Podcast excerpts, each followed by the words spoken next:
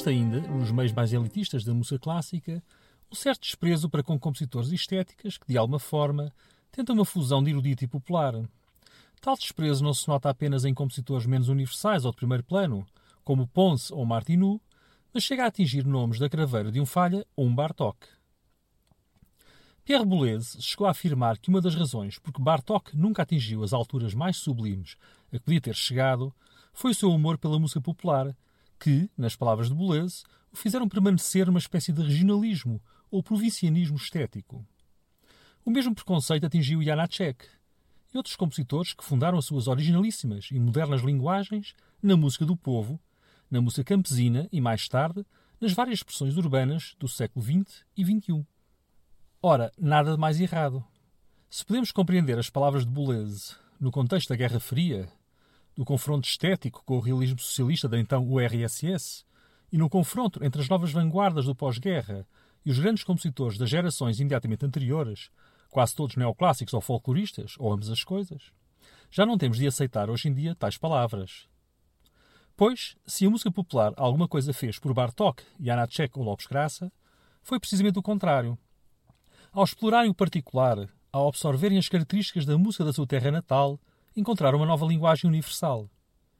A música de Bartók, sendo eminentemente magiar, é absolutamente universal. A arte de Janacek, ancorada na melodia da fala dos povos checos, toca da mesma forma portugueses, chineses, alemães ou ingleses. Como, aliás, demonstram as inúmeras gravações das suas obras pelos mais diversos intérpretes mundiais. Pelo contrário, também, o estilo cosmopolita e neutro das vanguardas dos anos 50 e 60 produziu, na sua maior parte, uma música datada, cronologicamente e esteticamente. Música sem pátria, sem mãe nem pai, indiferente às pessoas, mecânica e fria, algo que a música de Bartók, Sibelius ou Janacek nunca é. E daí a indiferença quase absoluta do público pela música serial e o amor contínuo e duradouro por compositores como Sorgsky, Sibelius, Janacek ou Vaughan Williams, que continuam a ocupar os principais palcos e programações do século XX. Convém ainda lembrar que a música popular, mesmo quando já começara a existir grande diferenciação entre esta e a dita erudita, foi sempre fonte de inspiração para os compositores ocidentais, o que seria das danças das suítes de Bach sem as danças populares? O que seria dos minuetos e Scherzi de Haydn, Mozart e Beethoven sem as mesmas? Enfim, o que seria de Schubert, Chopin, Liszt e tantos, tantos outros que, sem serem necessariamente rotulados de folcloristas ou nacionalistas, como Grieg, Borodin, Dvorak ou Smetana, são, ainda assim, devedores imensos da música popular. Tudo isto a propósito, claro está, de Astor Piazzolla e Alberto Ginastera, dois grandes nomes da música do século XX e dois músicos profundamente ligados, cada um à sua maneira, à música popular do seu país, a Argentina. A Argentina, país extraordinário do ponto de vista cultural e não só, deu ao mundo escritores como Jorge Luís Borges, Bioy Casares, Julio Cortázar e Ernesto Sabato, atletas como Diego Maradona e Lionel Messi, músicos como Alberto Ginastera, Maurício Kagel, Carlos Gardel, Astor Piazzolla, para além de, em lados opostos do espectro político, Evita Perón e Ernesto Che Guevara. Para não falar até do atual Papa Francisco. E, claro, inventaram o tango. Mescla de imigração europeia e de uma forte identidade nativa, a Argentina é também um país de convulsões políticas e sociais, com uma história dramática que se espelha no gosto quase geral dos seus intelectuais, nomeadamente escritores, por um expressionismo onírico, fantástico, violento e enigmático. Alberto Ginastera, sem dúvida o maior compositor argentino de sempre e, juntamente com Heitor Villa-Lobos no Brasil, o mais conhecido compositor da América do Sul no que à música erudita diz respeito, sintetizou melhor que ninguém a mistura da modernidade europeia, influências de Bartók e Stravinsky, mas também de Schoenberg, Alban Berg e das vanguardas dos anos 50 e 60, como Penderecki ou Lutosławski, com a seiva popular e nativa da sua terra natal.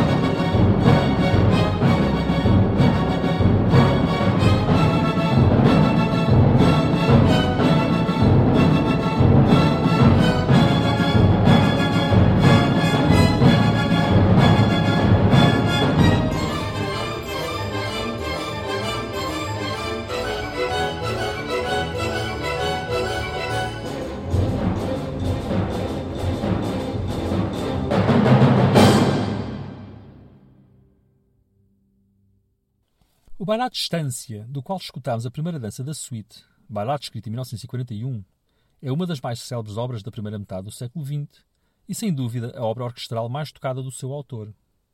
Pertence à primeira fase, menos expressionista e violenta, de Ginastera, e, na senda dos bailados de Stravinsky, Prokofiev, Copland ou Bartók, a temática é popular e a música também.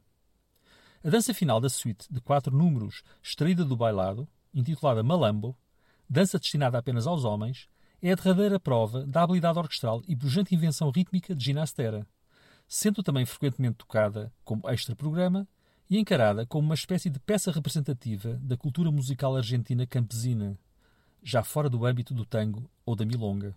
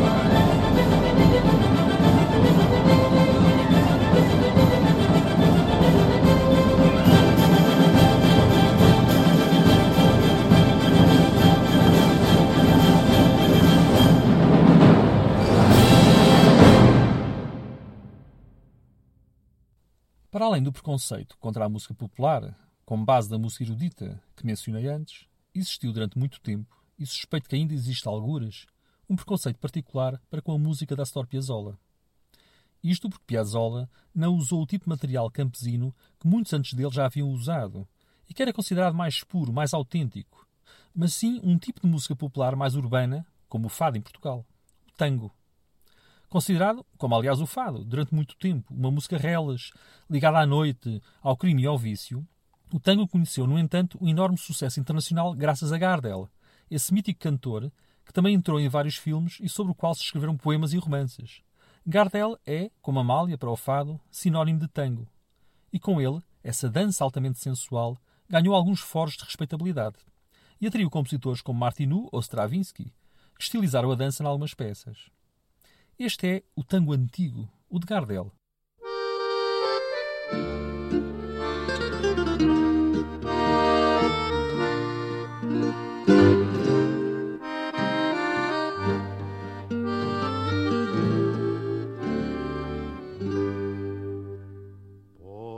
cabeza de noble potrillo que justo en la raya afloja al llegar y que al regresar parece decir que no olvides hermano, vos sabés, no hay que jugar. Una cabeza me tejón de un día de aquella coqueta y burlona mujer que al jurar sonriendo el amor que está mintiendo quema en una hoguera a todo mi querer por una cabeza todas las locuras su boca que besa borra la tristeza, calma la amargura. Por una cabeza, si ella me olvida, ¿qué importa perderme mil veces la vida? ¿Para qué vivir? Cuando Dos desengaños por una cabeza y yo juré mil veces no vuelvo a insistir. Pero si un mirar me quiere al pasar, sus labios de fuego otra vez quiero besar Basta de carreras, se acabó la timba, un final reñido ya no vuelvo a ver. Pero si algún pingo llega a ser fija el domingo y yo me juego entero, ¿qué le voy a hacer? Por una cabeza, todas las locuras boca que besa, borra la tristeza, calma la amargura. Por una cabeza, si ella me olvida, ¿qué importa perderme mil veces la vida? ¿Para qué vivir?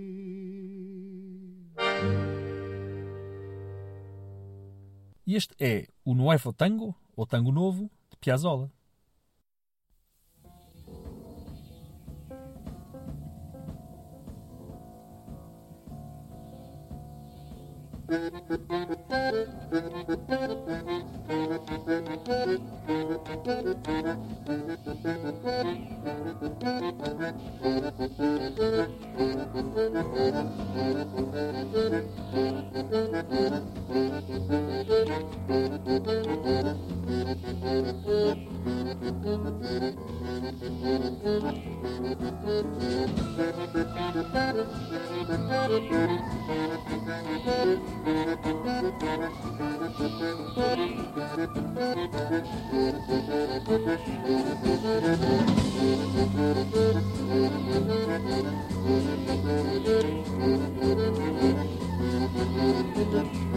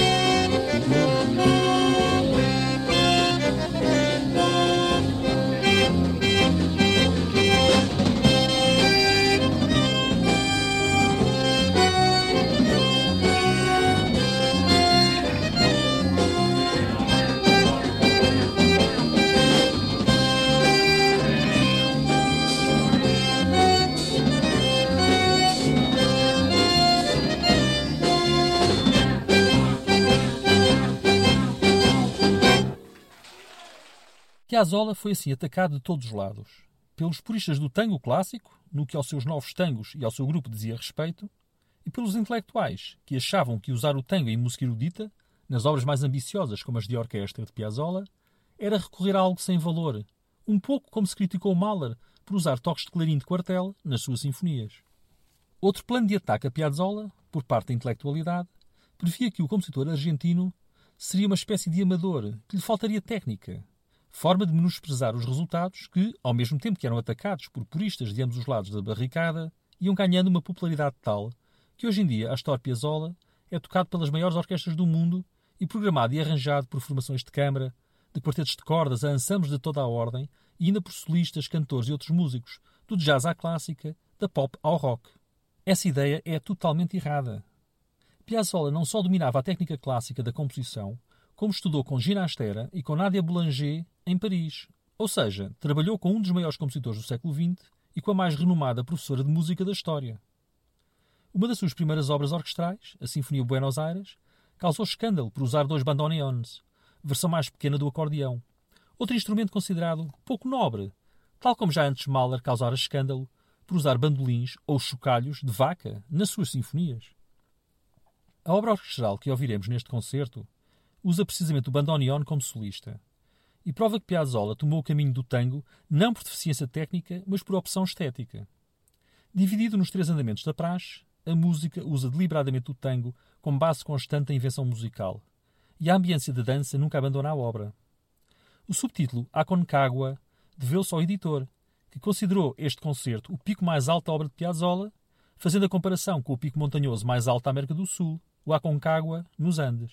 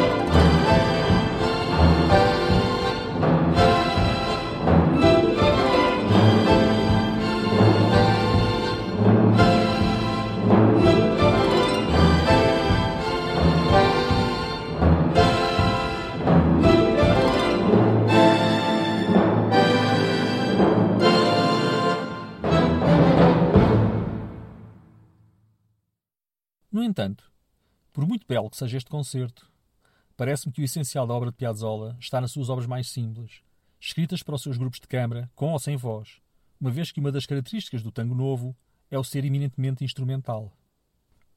Adeus Noninho, ou Adeus Avôzinho, como Piazzolla chamava o seu pai, foi escrito em 1959, pouco depois da morte deste, e no seu lirismo original é, sem dúvida, o tema mais conhecido, imitado e amado de Piazzolla.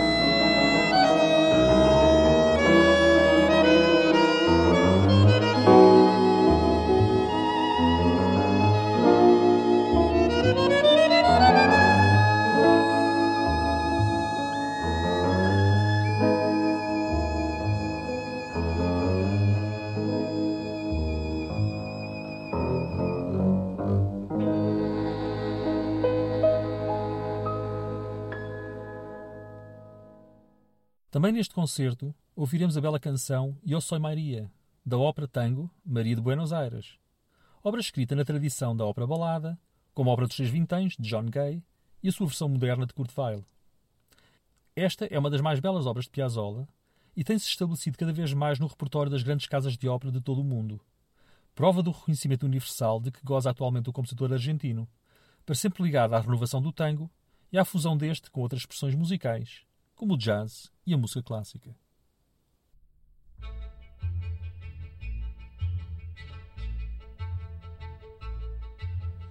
Yo soy María de Buenos Aires, de Buenos Aires, María, no ven quién soy yo. María Tango, María del Arrabal, Del Amor, de Buenos Aires soy yo. Yo soy María de Buenos Aires. Si en este barrio la gente pregunta quién soy, pronto muy bien lo sabrán las hembras que